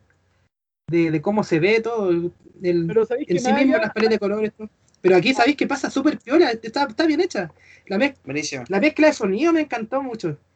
Yo Hay una pura lo- parte que le reprocho nomás, que bueno, la, la Ana Tijoux hizo una canción que no está mala para la, para la película, no, no, no es mala, pero en el momento, en la escena que la ponen y te la ponen completa, te desconecta totalmente la escena, lamentablemente. Encuentro que ahí no, no estaba, estaba de más ponerla. Una música así como incidental te concentraba más, en mi opinión, ojo, porque po- al- alguna persona puede decir, no, para mí esto fue perfecto para conectarme con la escena, pero para mí fue al revés, po. a mí me sacó de la, de la, de la escena lo que escuchar esa parte, así que salvo eso, Oye, como que... a mí, la- a mí lo que me, me gustó de la escena es que con toda la cuestión del, del- generalmente cuando se hace, porque hay que decirlo, las personas que estaban ahí en la cárcel en pacto de fuga eran comunistas. Y generalmente cuando se hace un actor comunista se le hace una especie de caricatura. Al igual que el, el malo, se, se- claro, se entiende que era un pinochetista apegado, eh, se, hacen, pe- se, se tratan de hacer como caricaturas del personaje. Me gustó que en la hayan sido personas comunes y corrientes con una, con una cuestión, un pensamiento extremista. Y que con, con, claro, que era una persona con matices de. Entonces los personajes Claro. me gustan como lo escribieron. Pero ya, yo Sí, es que que- tenemos que- que volver a la constitución porque Sí. está muy larga. Ya, entonces, no, pero en la constitución igual hay que colocar que el cine también, cine chileno debe ser bueno y de calidad. Listo. Porque está buena. sí, está, o sea, o sea, vayan a ver la Amazon, claro, pues. Yo decía, vayan a ver, dije, si los cines están cerrados, estaba pensando, claro. el, La compraron también. ¿En Netflix está? No, no sé. Ni idea. Mm, ojalá. Ahora hace poco en Amazon también hay otra serie chilena que partió hace poco, que es esta cuestión de la jauría. Supuestamente era, era un grupo de chicos cuicos que se dedican a violar mujeres a través de internet, una cuestión así. Ya, pero estamos, estamos hablando de cosas con buena calidad de guion, con buena calidad cinematográfica y No, no, después no, salir. No, esa cuestión es, terriblemente mala, pero Es la antítesis, Pero- o sea, la, la- el, el guion en sí como no tiene sentido, yo duré como tres capítulos y chao. Pero es que también no es que no es que tenga demasiado tiempo como para después. Bueno, de hecho, la última serie que vi ahora fue Cobra Kai, ya no, no he visto ni una más por tiempo igual. Entonces, claro, pero el- otra cosa, otra cosa igual que yo creo que es importante es que acabáis, acabáis de decir que hay que asegurar los cupos y esa cuestión de jauría se hizo con un fondo Corfo asegurado para mujeres. Porque lo único que podían El- postular era una mujer cineasta. Lo hizo y quedó a la escoba. Solo Pero te voy a dejar ahí. Como cineasta, pero si esa es una serie. Claro, una, Una serie, serie. pero son lo- los fondos destinados porque Corfo ahora tiene una cuestión de que dice ya, tantos para los hombres y tantos para las mujeres. Y ese Sí, no, lo pero que no funcionó. claro, es que si nos vamos en esa, por ejemplo, yo creo que la cantidad de hombres que han destrozado los fondos Corfo haciendo cuestiones malas, yo No, creo no, que le van como claro. 20 a 1. Por ejemplo, tenéis cada una de las películas de los Badilla, tenéis esta cuestión de pilar- tenéis la de Jorge Alí, tenéis la del Club de la Comedia, que son asquerosas. Entonces, ese aspecto yo creo que nosotros vamos ganando por paliza en, en destrozar fondos Corfo. po. No, pero me- refiero a que fue que dijeron, vale, asegurémosle una a la mujer para que también deje la escoba. Ah, bueno, claro, pero no, pero el hecho de que hayan, independiente de- del resultado de todo, el hecho de que hayan podido hacer una producción, yo creo que es bueno.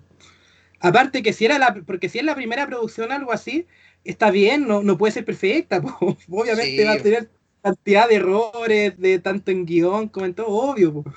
obvio, entonces el, tampoco es que sea, no sé, una crítica pesada, no, pues sí, obvio, po.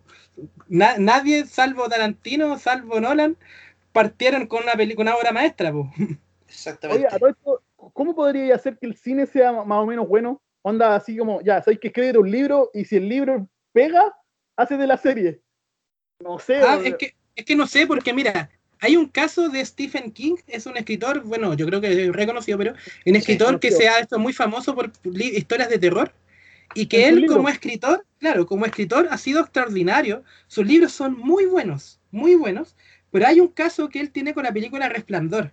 En la película Resplandor, los derechos, bueno, no me acuerdo qué compañero tuvo, y la dirigió Stanley Kubrick, siendo una de las mejores películas, yo creo, del género. Muy buena, bueno, Stanley Kubrick, uno de los mayores genios del cine. Y la la- película fue muy buena, pero a Stephen King no le gustó porque no era tan fiel al libro como él hubiera querido. Entonces, ¿qué es lo que pasa? Stephen King después hizo una serie que se llama la- El Resplandor de Stephen King, y la serie fue ho- horrible, fue muy mala. ¿Por qué? Porque él está tan acostumbrado a escribir en formato novela Claro. y su escritura para guion no era buena. Entonces, el, ¿cachai? Frente a eso, yo creo que hay personas que nacen con o aprenden el don de hacer buenos guiones para, para, para cosas audiovisuales y personas que pueden escribir la historia y algunos superdotados que pueden hacer las dos cosas. Pero cómo hacerlo es como complicado. Sí. Esa es la otra. En Chile realmente tenemos una industria del cine que no sean estos hermanos Vadillas. O, o la Paz No. Bascuñana que estaba con estaba de novio con el gerente de Corfo. Si no, si no Claro. fuera por eso, no- Diego Roger. tampoco- Es que, el, es que la Paz Bascuñán es súper buena actriz, pero lamentablemente le han dado puros papeles iguales. po. Sí, muy uniforme. Yo ahí yo No culpo a los necesariamente que le escriben los papeles más que a ella. pues, Sí, pues. sí es súper buena, yo la encuentro buena. Yo, no- yo no- encuentro que todos los personajes es Paz Bascuñán. Ah, o sea, sí, pues, pero es que yo me acuerdo las teles, las que yo veía antes, pues. Mi última teleserie así como que vi completa, completa fue Brujas. pues. Y ahí, ¿cachai? Que el... Me Era acuerdo que antes, que sí, pues antes de eso tenía papeles variados y era buena. Me acuerdo que su papel en Los Pincheiras fue espectacular. Sí, notable. ¿Cachai? Entonces ahí tú veis que era una actriz súper buena. Pues si el asunto ahí, yo veo que le escribían todos los papeles iguales nomás, pues ahí, y ella hace su pega, pues. Entonces ya no es culpa de ella, pues. Sí. No ¿Cachai? sé, no sé. Yo digo ahí nomás Y- que, porque uno también puede, bueno, también se muere de hambre, pero puede rechazar, eh, puede rechazar papeles y son muy pencas. O sea, sí, Pero- pero es que acá en Chile, ¿qué, qué industria hay? Hay- Pues, o sea, si lo Hay rechazáis, poco, no hay, trabajáis. poco, hay poco que elegir, pues claro, es Sí, difícil. pues si lo rechazáis, no trabajáis. Pues. Es que eso Oye, es lo otro, esa- acá en Chile, en el arte en general, no hay mucha industria de nada, pues lamentablemente. O sea, la industria de música chilena, lamentablemente, ahora, más que nunca, es demasiado independiente. Antes, si bien habían transnacional y todo, pero Sí. y aún así el, era difícil, ahora está peor. El- en el Ah. cine también, en el teatro, ¿para qué decir? El teatro siempre es súper complicado. sí. Y, y habiendo Cambiando como actor, el tema del, Sí, te- sí. el tema del teatro, pasando al, al tema Corfo en general. Hay personas que dicen que, bueno, una de las instituciones que debería cambiar junto con la Constitución es Carabinero. Algunos hablan también del tema del sistema de la salud pública y otros también hablan de Corfo. Que sí o sí Mm. tiene que haber ser una reforma en Corfo, porque hasta el día de hoy los índices de éxito en Corfo son muy bajos. O sea, las personas les Sí. pasan lucas para ganar su emprendimiento y aunque, en, por ejemplo, en otros lados como Silicon Valley o alguna incubadora, por lo general, eh, también son muy bajos, hablamos de un porcentaje de éxito del 20%, acá en Chile tenemos un 13%, y Corfo viene bajando, o sea, cada año le va peor. Sí. Entonces, igual es como, vale, están invirtiendo millones, y de hecho, tengo que admitir que yo soy un parte de esos millones, porque me eh, hasta ahora prácticamente estamos haciendo el emprendimiento eh, con eso, con Corfo, claro, y lo agradecemos. De hecho, es muy bien agradecido porque son pocos los lados en el mundo donde hay instancias como esta. Sí. Pero aún así claro. no está funcionando. Entonces, como a nivel país, ¿valdrá la pena realmente tener un Corfo? O sea, yo creo que el tiene algo, algo como eso tiene que estar, pero hay que mejorarlo. Porque yo Sí. creo, no, no sé, no sé en No qué hay que condiciones se de creó. raíz estas cosas que han No, digo Es algo, algo bueno por eso, reformar. Porque probablemente en el momento que se creó las bases que están ahora, si eran atingentes a la forma de mercado, a lo mejor si eran atingentes a lo que había, pero es que lamentablemente, sobre todo con la revolución digital, como que todo cambió mucho. A lo mejor ya no está actualizado a lo que se necesita nomás. ¿Cachai? Claro. No sé. Sí, la, la tiro al vuelo, pero yo creo que es bueno que haya una instancia como esa, pero hay que hacerla de nuevo nomás. Po. Y, esa es la y es- las personas, por ejemplo, las personas que se metan a, vuelvo de nuevo a las personas de la, la cuestión de los constituyentes, las personas que se metan, por ejemplo, tienen que tener muy bien la, la instancia, tienen que tener más o menos clara la noción de lo que cada, cada cosa hace. Porque, por ejemplo, tenemos una cantidad infinita de cuestiones, por ejemplo, personas que regulan el agua, otros que regulan las mineras, otros temas agrícolas, otros temas forestal. Tenemos una cantidad de, como de sub, eh, de por sí departamentos y subdepartamentos que hay algunos que no sé, ni siquiera sabéis que existen hasta que los, hasta que los necesitáis. claro. Chile, Y así- el, Sí. el Sí, gobierno, así- el tema gubernamental es, es gigantesco y eso que somos un país técnicamente pequeño. Sí, pues no, y así como, como es importante que estén estas personas así, también yo creo que es fundamental que esté, haya, haya personas que sean como la, la persona que vende en la feria, como la persona que hace la fila a las 5 de la mañana en el consultorio, pues personas que tengan también los pies y pongan los pies sobre la tierra a los demás de lo que realmente se vive, pues es importante. ¿Cachai? Pues, como- por eso decía que tienen que estar como todos representados. por la- o sea, eh, eh, A yo creo que es muy a dar difícil que estén efectivamente todos, pero la mayoría, digamos. A mí me llegó de rabia cuando le preguntaron a, a- a los gallos cuánto costaba una VIP, por ejemplo. Cuando fueron al Congreso a preguntarle cuánto estaba el pasaje de la VIP, que en ese momento Ah, estaban, sí. y los gallos decían una luca, una dijo 200 pesos. Y, y Sí, eso fue lo del CQC, creo, ¿no? Sí. Bueno, y después volvieron a hacérsela porque le, hicieron una vez los del CQC y dijeron, vale, quizás estaba montado. Y después fue un youtuber a preguntar. Y yo fuera y les consultó. Y de nuevo se equivocaron, pues. O sea, de la anterior no aprendieron. No, de hecho esa pregunta se le hicieron también por el kilo de pan. Igual fue sorprendente la respuesta. Unos dijeron cuatro lucas. Cuatro lucas. que a lo mejor que pan comen, pues. Sí, cuatro o cinco Pan- lucas. pan sí. con guayú. Oye, una cosa que yo creo que tiene que estar sí o sí en esta constitución igual es que debe haber nacionalidad por gracia a todo director técnico que se llame Marcelo Bielsa. Yo creo que es importante. Eso igual. Hay que dejarle una, una página completa con sus grandes frases y gracias- grandes frases célebres. Claro. Una pregunta, como, futbolero, claro, por, lo- por los comentarios que dicen, de más que sí. Pero yo, si me preguntáis a mí, no sé, quizás estoy hablando de ceras porque no sé mucho de fútbol, pero si me preguntáis para la, la calidad de jugadores que venían, eh, creo que Bielsa le tocó la cueva de tocarle los buenos jugadores, cabros jóvenes que ya venían con, con, buen, con talento, y más encima él que venía así como directo a, y la experiencia suficiente para saber moldearlos. Porque si, por ejemplo, al Bielsa lo ponís con la selección antigua que había, esos vejestorios que teníamos de, de selección, no lo hubiese logrado tampoco. Sí. Fue como No, no, ahí es que de hecho esa, esa es la genialidad porque sabéis que eso de que venían los cabros no fue así, po, no fue así. Sabéis que, la- de hecho, no sé si te acordáis, pero los- el primer año de Bielsa casi lo echaron, querían puro echarlo, lo estaban reventando. Sí. ¿Por qué? Porque el Bielsa vio a todos los que estaban ahí y dijo, estos tipos no me sirven, y empezó a ver cabros jóvenes, pero que no eran buenos en su momento. No eran No, ni siquiera titulares, eran suplentes del suplente, algunos no entraban ni en las citaciones. Por ejemplo, ejemplo, Carmona. Carmona, Carmona, Carmona es el ejemplo. Mira, Carmona nosotros lo conocemos bien porque es de mi región. Y, y en realidad, Bielsa le sacó tanto el jugo que yo no, cada partido no podía creer que era el mismo jugador que conocíamos desde siempre. Claro. Y que, y que de hecho Car- Carmona, el Bielsa, bueno, Carmona entre muchos, dice Entre Bielsa muchos. a mí me enseñó a jugar. O sea, él decía que tú como te mueves en la cancha no está bien, ven para acá. Y, y hacía careta de microciclo, eso partió acá en Chile con Bielsa. Esos microciclos de sacarlos durante en fechas que no son FIFA, así, tenerlo entrenando. Y los clubes se los pasaban, total, no lo ocupaban nunca, si no eran ni titulares. po. Entonces, por ejemplo, Gonzalo Jara era suplente de Guachipato, ni siquiera en equipo grande. Gonzalo Jara, el titular con Bielsa. Eh, Jara. Magalá, Magaláes, Cereceda, también suplente. Pescó a Jan Bosellur y le dijo, hermano, tú no me sirves de delantero, pero tú podrías ser un gran lateral. Y verdad. en un principio no quiso, po. No, él lo quería hacer lateral porque decía, no, yo soy delantero. Y le dijo, y él lo cuenta, dice, le dijo tal cual, tú, tú como delantero no eres bueno. sí. Y De no era yo- bueno. De hecho, es verdad, porque yo recuerdo que Bocellur es de la Católica. Él empezó ahí. Bueno, eh, estuvo en Católica un buen tiempo y era delantero extremo izquierdo, pero. Eh, y en realidad, cuando lo empezamos a ver como lateral, también me sorprendió. De hecho, Alexis Sánchez dijo: Soy lo que soy gracias a Marcelo Bielsa. Él dice: Claro. Y Alexis Claro. sí, sí que ha tenido buenos entrenadores. Sí, pues. El mismo sí. Esteban Paredes, pues. Antes de Bielsa era volante. Era mediocampista. Y Bielsa Oye, le dijo, tú, ¿cuál tien- no es la tú tienes que ser centro delantero. ¿Ah? No es la misma generación que estuvieron leseando en Canadá, que les pegaron a los cabros. Sí, así, Sí, pero, parte- pero que parte ahí de ella. tenía, es que ahí tenía tres superclases y el resto puro water. Puro todos malos. Sí. Y con tres, con tres jugadores no ganáis. Y, los otros lo- y que eran el, Biel, el Vidal con el, con el Gary y el Sánchez. Sí. Y si tú lo pensáis de- decir también. Pero Isla Claro. también una creación de ese tiempo. Claro, pues.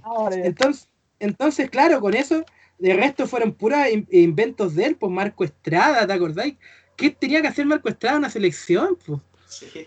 Oye, pero importante que en la constitución eh, Charles Arangui debería tener ahí un, un artículo, mínimo un artículo o dos. Sí, debería, debería estar incluido, eh, no, no, no debería considerarse garabato el pato Yañez.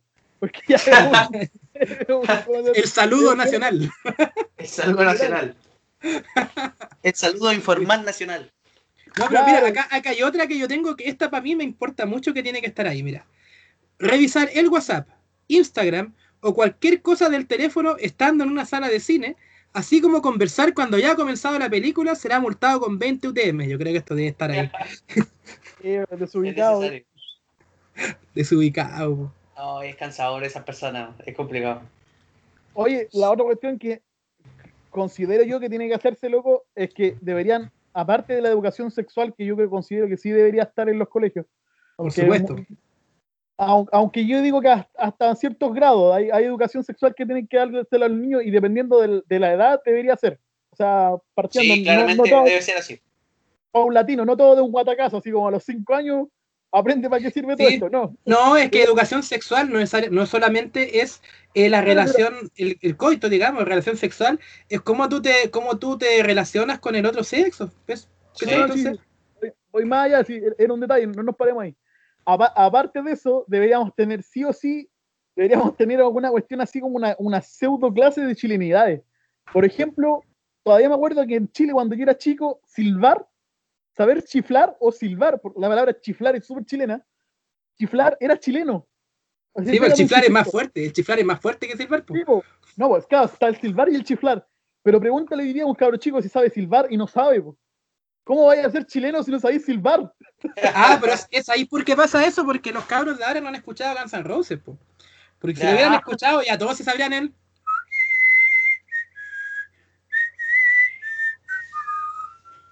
Oye, pero, loco, Claro. A mí me encanta, por ejemplo, ir a La Vega y escuchar un chiflido. Y yo digo, ah, estoy en Chile. Me relaja, ¿cachai? Pero me, me carga ir a otros lados, digo, colegio, y ahora na- nadie chifla. ¿Qué les pasa? ¿Qué pasa No, chilenismos, Chile? por, chilenismos por regiones. Claro.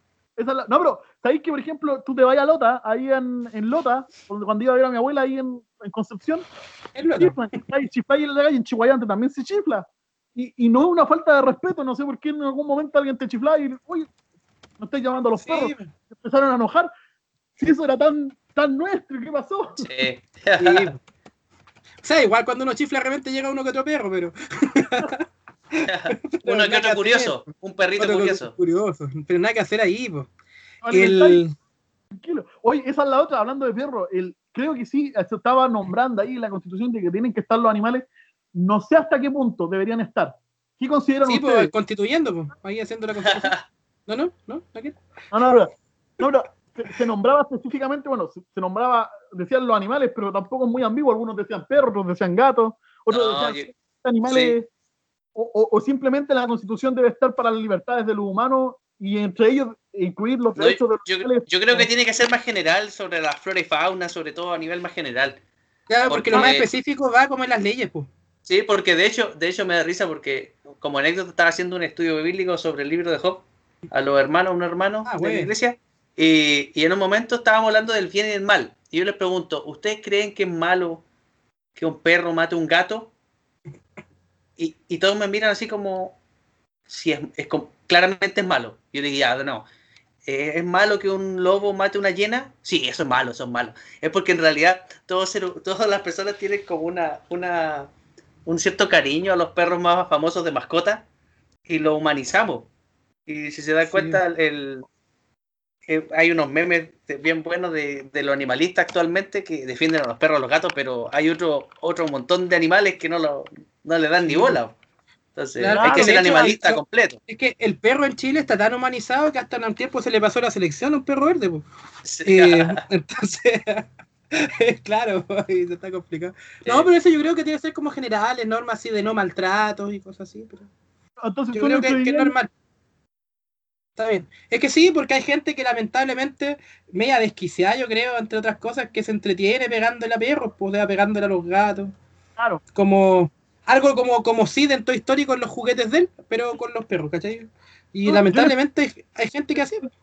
sí, pues. soy muy extremo, pero a mí, a mí como personal, a mí como persona, de hecho quizás me voy a arrepentir de que lo diga, pero lo voy a decir igual, me gustaría que en la Constitución hubiera un párrafo para algunas cosas en especial desnacionalizar personas.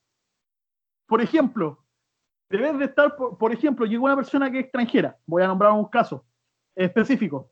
La persona cometió muchas, pero logró conseguir su nacionalidad, pero al mismo tiempo cayó en la cárcel reiteradas veces, ya siendo chileno. Creo que debería haber la posibilidad también de desnacionalizar.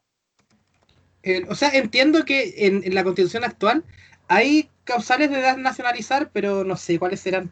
No, no Eh, son muy entiendo-. De, de Sí, hecho, no. por ejemplo, a, a una, de- Entiendo una que de hay- las cosas- el Chile, por ejemplo, en Estados Unidos, voy a nombrar ahí Gringolandia, eh, el rey de los inmigrantes, eh, tienen esta cuestión de que los cabros separan a los papás de las mamás, tienen la media escoba, un proceso muy doloroso. Pero, por Mm. ejemplo, acá en Chile, en la constitución actual, por ejemplo, dice que cualquier persona que pisa el suelo chileno es libre. Y tú no estás cometiendo un delito aunque seas un inmigrante ilegal. Por ende, en la aduana, queráis o no, si tú pasas a la mala y ya pasaste, que eres ilegal, si tú ya pasaste la aduana, por ejemplo, ese sector fronterizo, llegaste y pasaste y no te detuvieron, tú en suelo chileno eres libre y no te pueden echar, por muy ilegal que sea ahí. Porque la No, no, pero hay, hay, hay causales de deportación igual, pero Sí, sí, es que ese, es un tema complicado porque yo creo que eso tiene que profundizarse mucho, porque si no, alguien que al- al- puede, puede haber alguna, digamos, algún vacío que haga que la persona re- igual sea como echada injustamente. Como lo que estaban haciendo hace un tiempo que reclamaban que habían algunos que lo decían por delito hay que echarlos. po. Y cualquier delito, pero habían algunos que están detenidos por vender ilegalmente un Super 8 y eso no es causal de, de Claro, echar a alguien del país, po, ¿cachai? Entonces, Tiene que ser creo- pena aflictiva de, Sí, de pues. delitos, delitos más. el, el tema del tema judicial. No, no sé eso no, a se lo está cagando la batería. no, parece como un ukelele, parece. Eso. Sí, Eh, apostaría, que, que- sí, apostaría que fue la prim- primera cuerda. Primera cuerda, tercera, segunda. ¿No? Esta es la primera cuerda. Primera, primera. Claro. No, ahí, profe, profe música, recuerde eso, recuerde. Sí. Este- esta pero- sección se llama Probando los oídos de José Gabriel. ¿Qué instrumento Sí. estoy tocando? Oye, oye, pero deberíamos hacer esa sección, está buena. Pero, No, cabrón. ¿Cuánto rato, cuánto rato llevábamos hablando? Yo creo que deberíamos hacer segunda parte, constituyente Sí, segunda parte. no, yo creo que deberíamos dar las recomendaciones luego. Démosle con las recomendaciones. Yo quiero recomendar. Yo quiero recomendar algo, una serie que ya creo que se está haciendo popular, pero lo vale. Una serie que Rodrigo el turista, que seguramente nos está escuchando, nos recomendaba y nos recomendaba con la Milen, no le hacíamos caso, hasta que un día dijimos, ya, veámosla.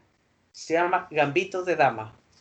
Es La una serie en la moda, es una serie de una super genia del ajedrez. Qué entretenida la serie, de verdad. Una fotografía admirable, eh, personaje muy entrañable y, y si alguna vez te gustó el ajedrez o te llama la atención, te va a gustar aún más. Y si no te gusta el ajedrez, estoy seguro que vaya a eso terminar te- jugando eh, en alguna aplicación online en principiante, te lo aseguro. Así que recomendar. Buena. Ah, yo, yo tengo un recuerdo muy lindo con el ajedrez, el tema de mi viejo siempre de chico me, le gustaba jugar al ajedrez y conmigo también jugaba mucho. Pero a- ahora último, no, no sé, no- me arrepiento de haber hecho eso, pero bueno, igual le hice la psique. yo en su época jugaba muchos juegos shooter, esa cuestión de juegos de disparo. Sí, sí. Y a mi papá le gustaba jugar ajedrez contra el computador, po. y cuando él me decía así como me decía, uy, pasáis todo el día matando, yo le decía, papá, usted también mata, cuando se come una pieza, ¿qué hace, qué hace la pieza? Se la come.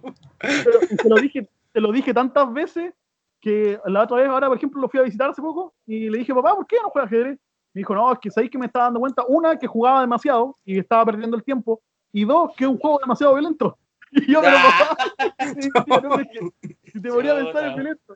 Y yo le dije, pero papá, pucha, no era, de cabrón chico me quería sacar el, el reto nomás, pero le jugué la bueno. Sí.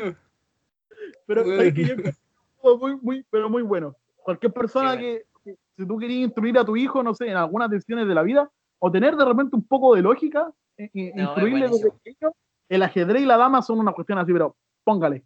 Claro. Sí. ¿Qué recomiendan ustedes esta semana, chicos? Mira, yo tengo eh, un concierto de The Cure. Ubican a The Cure, ¿cierto? Un grupo inglés de post-punk, buenísimo. Bueno, a mí me gusta mucho. Eh, muy famoso. Y quiero recomendar el concierto que se llama eh, Trilogy, un DVD doble que se llama Trilogy. Fue grabado en Berlín en el 2002, en donde toca eh, tres álbumes completos durante este álbum, donde, este concierto. Quiero recomendar este, este concierto que se llama Trilogy y particularmente el set donde tocan de principio a fin el disco de Disintegration, que para mí es el mejor de The Cure. No sé si será el mejor, pero que me gusta en realidad de, de The Cure. Lo tocan completo, principio a fin. Donde viene Qué Love buena. Song, donde viene Pictures of You, donde viene también es Lullaby, estas canciones buenísimas.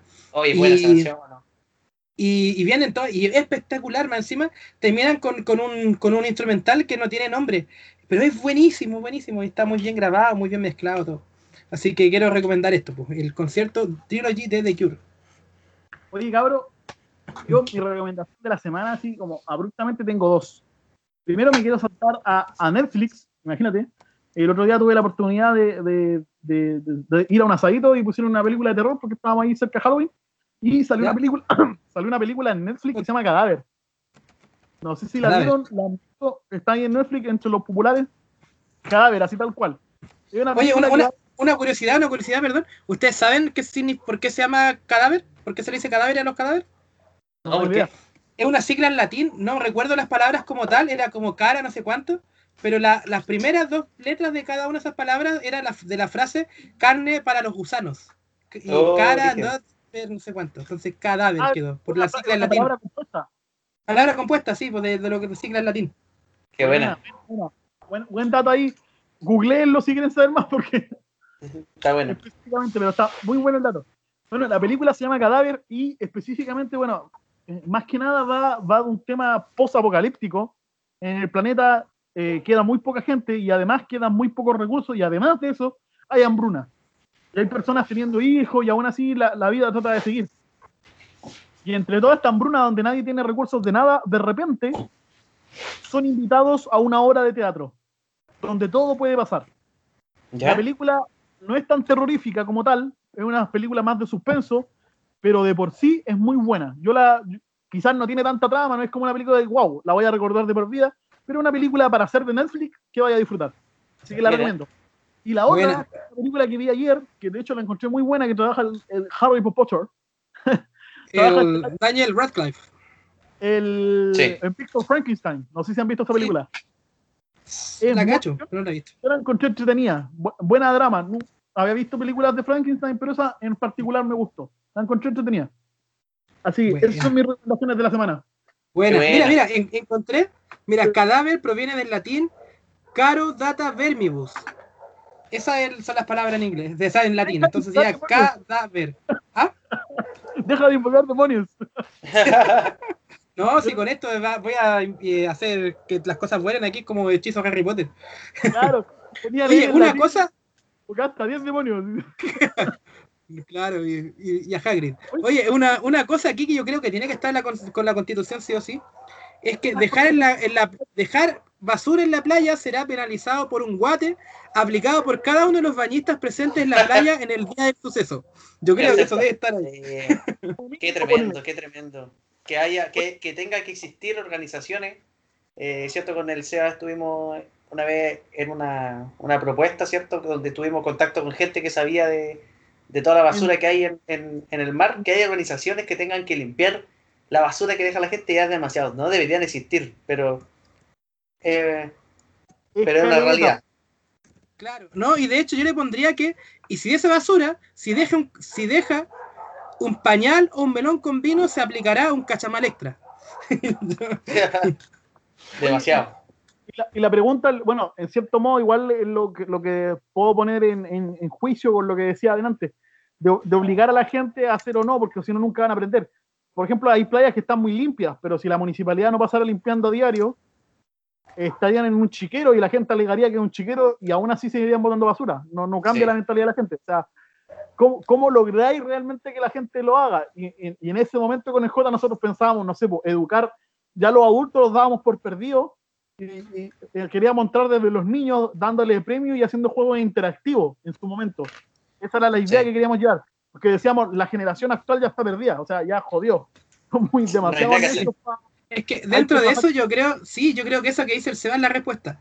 Educar y crear conciencia, porque allá en la Patagonia, salvo épocas de turistas, todo está muy limpio y no es que la gente vaya y, y no- que, que no ocupe los lugares, es que la gente de allá ama su tierra de una forma y la cuida de una forma que no deja basura, si ve basura por ahí se la lleva, ¿cachai? Entonces, la misma gente cuida su lugar, es bacán, es hermoso eso, el, el cómo aman su tierra, cómo están conectados de otra forma con, con sus raíces de la tierra allá, pero eso mismo yo creo que hay que como que inculcar Sí. pues, una cultura Sí, yo a creo través, que que. de la educación, entonces yo creo que esa es la respuesta. Ahora, lamentablemente, Ahora, para esto creo no que no hay camino rápido. puede sonar un poco así como eh, dictador, dictatorial, pero eh, hay otros países, por ejemplo Alemania, respecto a la basura, que aparte de la concientización, concientización y la cultura, tienen multas bastante grandes y además, si tú quieres, por ejemplo, eh, no, no separar tu, tu basura, no reciclarla, tienes que pagar impuestos. Si tú quieres en verdad no darte el trabajo de hacerlo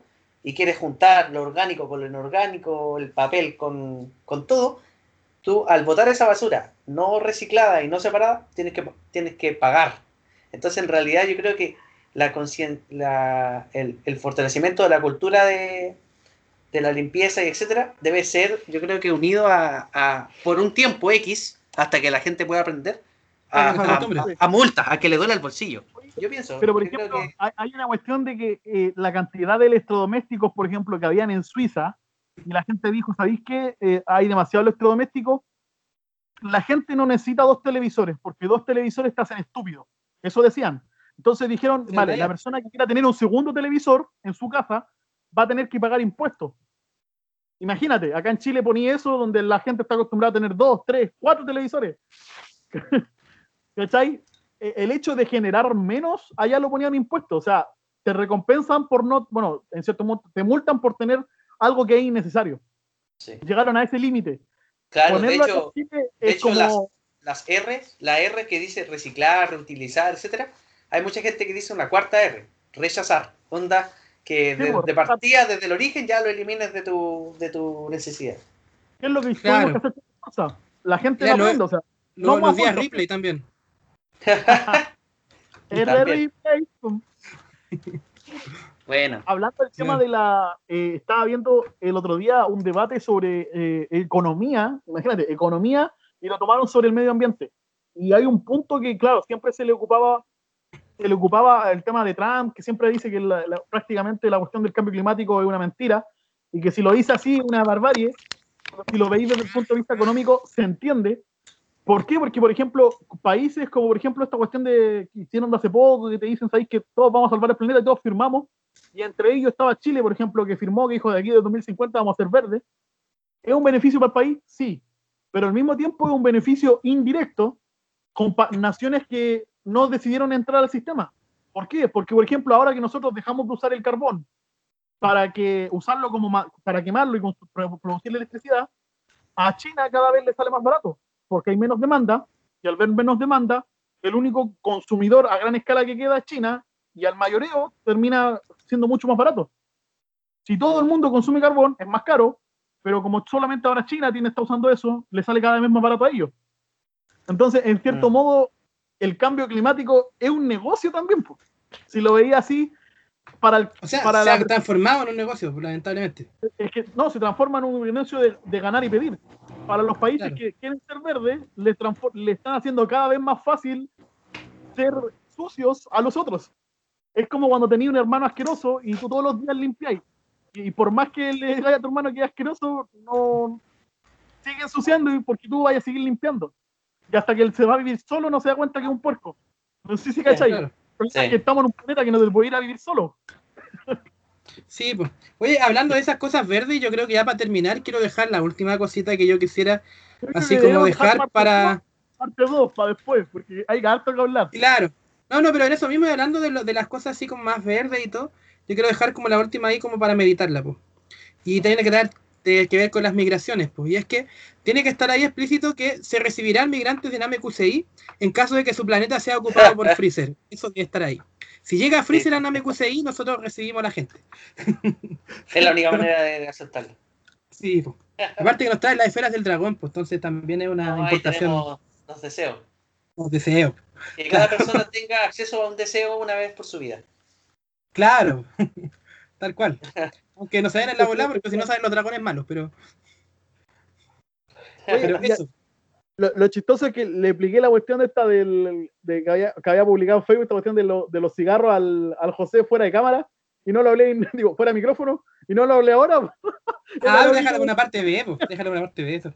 Una Ah, parte la 2. parte ahí, Sí, pues. ah, ahí nos ponemos Oye, el, para las personas que se decepcionaron de que fuimos muy, muy chistosos y no, no tan serios. Bueno, igual fuimos brígidos.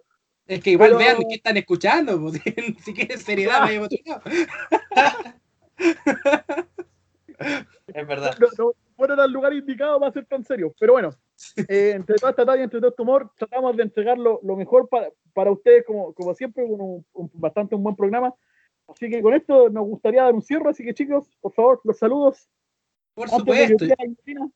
Eric Clapton, donde quiera que estés, te mando un saludo grande. Yo sé que va a llegar algún día este programa, así que eh, ahí, Eric Clapton, tú ahí. Saca un nuevo disco, está medio flojito, hermano. Ya, eso. Eh, Yo quiero saludar a- al enano Bonanote que nos, siempre nos da alegría a la católica y, y espero que ver alguna vez alguna estatua en, en el estadio, tuya. Muy, car- muy cara no les va a salir, ¿ah? No, chiquitita, no, material, un metro sesenta, un metro sesenta de estatua nada más. Escala real. Un saludo a Michael Jackson, que con su música era espectacular. Está muerto. No, lo sé, loco, pero para arriba, la cosa va a ir al cielo, loco. Ya, ya es bizarro saludar a Eric Clapton que no te va a escuchar, pero aún muerto ya a otro nivel. Pero escúchame, po. ya, dale. Terrícolas Conserva tiene tanto, vamos a hacer tantos que vamos a llegar al cielo, ¿cachai? Y ahí va a escucharlo.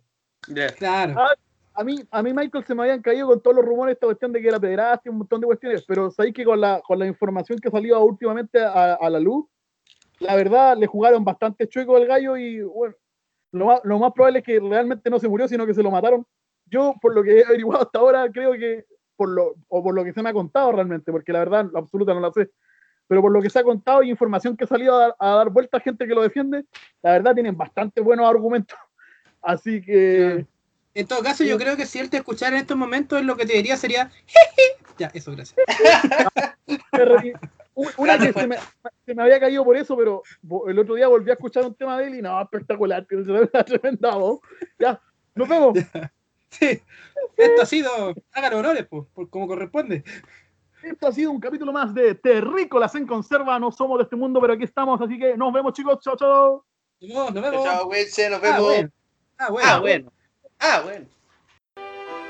Congresista, este es el Bosque Nacional de Springfield. Lo que queremos básicamente es talarlo. Ajá. Como ve, el dibujo de nuestro artista está lleno de especies dañinas que crecen como plagas. Nuestro aserradero se encargará de limpiar todo ello como el ciclo de la naturaleza. Terry, usted es un gran concejal y me encantaría darle el permiso de tala, pero eh, eh, esto no es como enterrar desechos tóxicos. La gente notará que ya no hay árboles. Ah, sí, congresista. Esta es la parte difícil. Eh, nunca sé cómo plantear esto. Eh, yo quería... ¿Ofrecer un soborno? Ah, eh, ¿Qué pasa? Está aquí la niña de Springfield que escribió el ensayo. Puede hacer buena imagen. Sí, está bien. Entonces, ¿dónde...? Oh, no, no, no, no, no, aquí no. Tengo un lugar de uso para estos eh, asuntos. Llámeme la noche. Hola, pero claro, tú debes ser Lisa Simpson. señor. Lisa, tienes talento. Y quién sabe, quizá algún día llegues a congresista o senadora. Tenemos muchas senadoras. Solo dos. Revisé. Ay, qué lista. ¿Qué tal unas fotografías? Una fotografía ingenua siempre impacta. Ah, qué bello. Ese sí es un político humano.